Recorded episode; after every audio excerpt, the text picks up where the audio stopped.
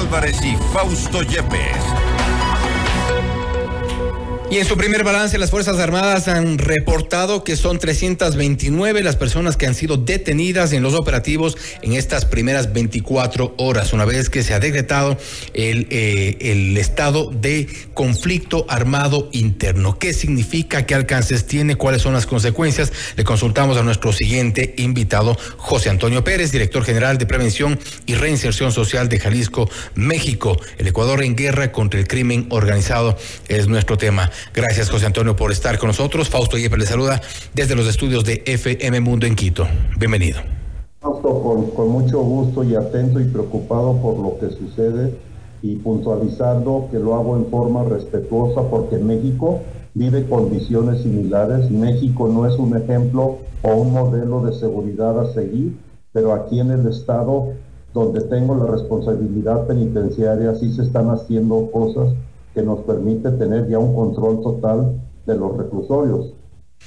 Ahora bien, precisamente eh, allá va la primera pregunta y es que a propósito de toda la crisis carcelaria que en nuestro país ya lleva eh, varios años sin poder ser solucionada, con algunos problemas en medio porque han llegado autoridades, muchas cómplices y parte también de estas estructuras criminales que hoy por hoy también son investigados, pero ¿cómo se eh, puede eh, proyectar esta guerra en contra del crimen organizado? Ustedes que tienen un poco más de precedentes en cuanto a esta lucha.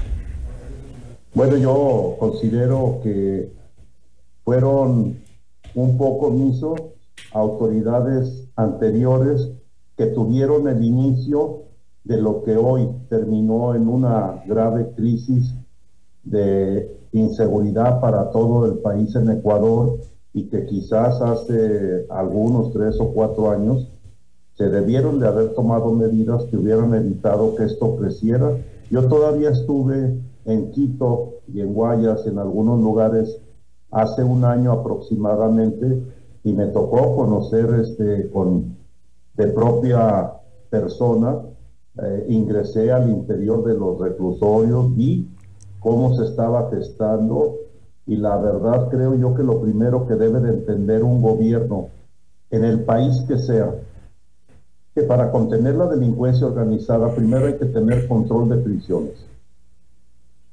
Es el regulador de la violencia en las calles, las prisiones. Muchas veces quienes tienen la responsabilidad de la seguridad pública no tienen la visión integral y el conocimiento de lo que nosotros llamamos criminología penitenciaria, inteligencia penitenciaria, dado que todos los delitos o casi todos los delitos, sobre todo los de alto impacto, se planean adentro de las prisiones, se ordenan desde las prisiones y posteriormente el botín se reparte desde las prisiones. Entonces pensar en contener a la delincuencia organizada en los niveles que lamentablemente hoy vemos en Ecuador, era fundamental, es fundamental que primero el Estado haga de verdad un esfuerzo para tener el control total de las prisiones y sobre todo con mucho respeto al presidente Novoa y al hermano país de Ecuador, creo que no son momentos de experimentar. Se debe de privilegiar la experiencia, las personas que no lleguen a implementar, porque el tiempo no alcanza para un giro, para un viraje, si hoy asumen el neutralizar este embate de los cárteles en Ecuador, personas que no tienen la experiencia, el conocimiento verdadero, creo yo que sería como apagar una fogata con gasolina. Lo que ocurre, José Antonio, es que hemos hecho varios intentos y los gobiernos anteriores han hecho algunos intentos por poner a gente aparentemente experimentado con algo de experiencia. De hecho, esto es un, un episodio inédito en nuestro país y la gente que aparentemente tenía experiencia, ex jefes del Comando Conjunto, ex ministros de Defensa, eh, gente supuestamente experta en temas de, de seguridad, ha llegado a, estar en las direcciones de, del sistema carcelario, por ejemplo y los resultados no han sido eh, favorables. Como decíamos al inicio, llevamos años de una crisis carcelaria que no ha podido ser controlada en su momento y recuerdo eh, su visita a, Quito cuando se realizó un, encuentro de eh, precisamente con varias autoridades y gente también expertos en temas de seguridad. Allí mismo recuerdo hubo gente que estaba, que posteriormente fue parte de una comisión pacificadora el tiempo ha revelado cosas que no parecían para ese momento y es esta vinculación incluso de esas personas con los grupos delictivos.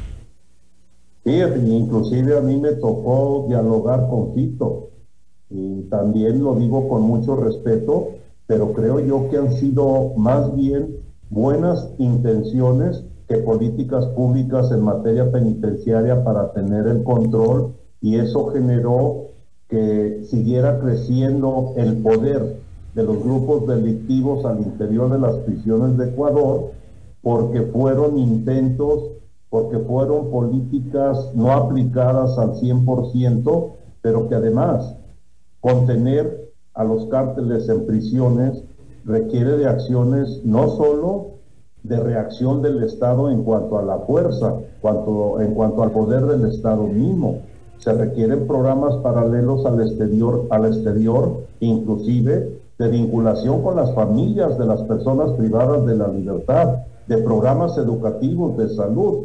Muchas veces nos sorprendemos en Latinoamérica cuando nos hablaban, por ejemplo, del milagro de Giuseppe Giuliani en Nueva York, pero en realidad su programa contra la delincuencia, conocido como Tolerancia Cero, no fue únicamente la reacción de las corporaciones de seguridad. Fue un programa integral que, por ejemplo, obligó al sistema judicial a agilizar los procesos penales, porque a veces en nuestros países son muy lentos, muy torpes, e inclusive se cometen fallas intencionales o no intencionales que permiten al delincuente sustraerse de la acción real de la justicia y en el caso de Nueva York fue a la par el trabajo del Poder Judicial, del sistema judicial, pero a su vez se implementaron programas de financiamiento para proyectos que generaron empleos, que detonó la economía en ese momento y creo yo que es lo que nos está fallando a todos los países en Latinoamérica y que a nuestras autoridades máximas están siendo solamente reactivas ante algo que se veía venir, que nunca se ha controlado, porque en, Ecuador nunca han hecho un programa real de control de prisiones. Y eso es evidente porque las consecuencias están eh, a la vista. Ahora de la experiencia en México, hoy por hoy en, Ecuador estamos ya en lo que se ha considerado un estado de guerra, de acuerdo al decreto emitido por el presidente Daniel Novoa este día martes, una vez que se eh, dieron todos estos hechos violentos. Hay 22 bandas de delictivas ya catalogadas como terroristas y este conflicto armado interno. De la experiencia en México, esto ¿Tiene alguna consecuencia positiva eh, o, únicamente es un tema de corto plazo? Porque todos sabemos que estas organizaciones tienen incluso células. Eh, yo lo digo en forma respetuosa y de verdad, de corazón, respeto no solo al pueblo de Ecuador, sino al propio presidente Novoa. Y creo yo que están reaccionando eh, más que nada emotivamente inteligentemente, porque si tu problema nace en las prisiones de Ecuador, ahí es donde tienes que ir a combatirlo y ahí es donde está el cáncer que hay que erradicar. Si nosotros logramos hacer un verdadero trabajo de contener el manejo de las prisiones a los delincuentes en Ecuador, las calles en consecuencia van a reducir la violencia, van a reducir los delitos pero tiene que direccionarse toda la fuerza del Estado, en primer término, a las prisiones. Es de ahí de donde se están dando las órdenes, no importa quién las ejecuta, lo importante es quién las está ordenando, porque es evidente que lo que hemos visto en estos últimos tres días en el Ecuador, de acciones violentas, eh, casi terroristas, son ordenadas por la gente que estaba en las prisiones. Entonces yo considero con mucho respeto que no se está tomando ahorita totalmente las medidas que puedan llevar a un corto plazo a dar la seguridad al pueblo de Ecuador, a la población de Ecuador, en cuanto a contener las delincuencias, si no se da el paso definitivo, que es el control de las prisiones, y tampoco hay medidas extraordinarias como Bukele, porque Bukele también es una bomba de tiempo que tarde que temprano le va a tronar, porque es imposible contener tantos delincuentes potenciales en un solo, en un solo núcleo penitenciario. Yo aquí en Jalisco, una de las 14 prisiones que dirijo, tengo 1.700 miembros del cártel Jalisco Nueva Generación. Y en cinco años de mi responsabilidad no he tenido un motín, no he tenido más que algunas riñas individuales y he logrado avanzar. Entonces yo lo digo respetuosamente, debe el gobierno de Ecuador redireccionar la fuerza primero a prisiones y esto nos va a dar como consecuencia el manejo de las calles. Ahora bien, y con esto termino, eh, José Antonio, si bien la, la recomendación, digamos, es redireccionar toda la fuerza del Estado hacia las prisiones, hacia mantener el control. Y usted menciona un ejemplo de lo ocurrido en México. ¿Esto implica una negociación con estos grupos? Porque mucho se ha hablado de negociar, de hablar, de sentarse, y esto incluso ex candidatos a la presidencia lo habían planteado como una de las opciones. Hay muchos expertos en seguridad que incluso han dicho, la opción es llegar a, ciertos acuerdos, lo que no implica necesariamente bajar los brazos, pero ¿esto implica una suerte de negociación? Yo considero que no, como tú lo señalas, Fausto, no es precisamente bajar los brazos ni negociar de qué quieres que te dé para que tú dejes de agredir al pueblo de Ecuador y a sus instituciones. No, no es eso lo que se pretende. Pero yo, por ejemplo, te puedo decir, el Consejo de Pacificación solo hizo intentos de explorar los poderes fácticos al interior, pero nunca tuvo la certeza ni el poder para haber diagnosticado y recomendado las medidas que se debieran de tomar, porque aquí también hay un factor importante. Las personas privadas de la libertad en las prisiones de Ecuador tienen familias y esas familias pueden influir positivamente para que ellos sean los que dialoguen con las personas, con los familiares y que les hagan ver el peligro que están poniendo, no, no ellos que están atrincherados en una prisión y que tarde que temprano van a caer, sino que también las familias de estas personas que están generando esta crisis violenta en Ecuador están sufriendo y pueden correr peligro y riesgo sus propias familias. Yo creo que sí debiéramos de hablar no de una negociación.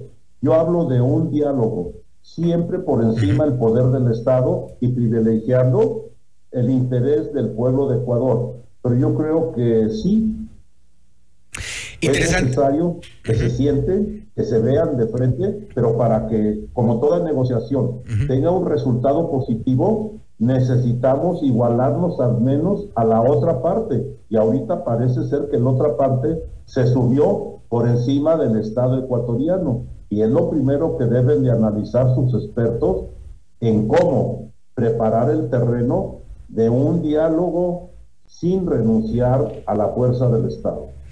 Interesante visión de nuestra realidad desde la experiencia mexicana. José Antonio, nuevamente, gracias por haber estado con nosotros. Es eh, un honor y una oportunidad y de verdad los mexicanos deseamos de corazón que tanto México como Ecuador superemos esta grave crisis. Gracias nuevamente por esos buenos deseos. Ha sido José Antonio Pérez, director general de Prevención y Reinserción Social de Jalisco, México, hablando sobre este Ecuador, nuestro país en guerra contra el crimen organizado. Usted está escuchando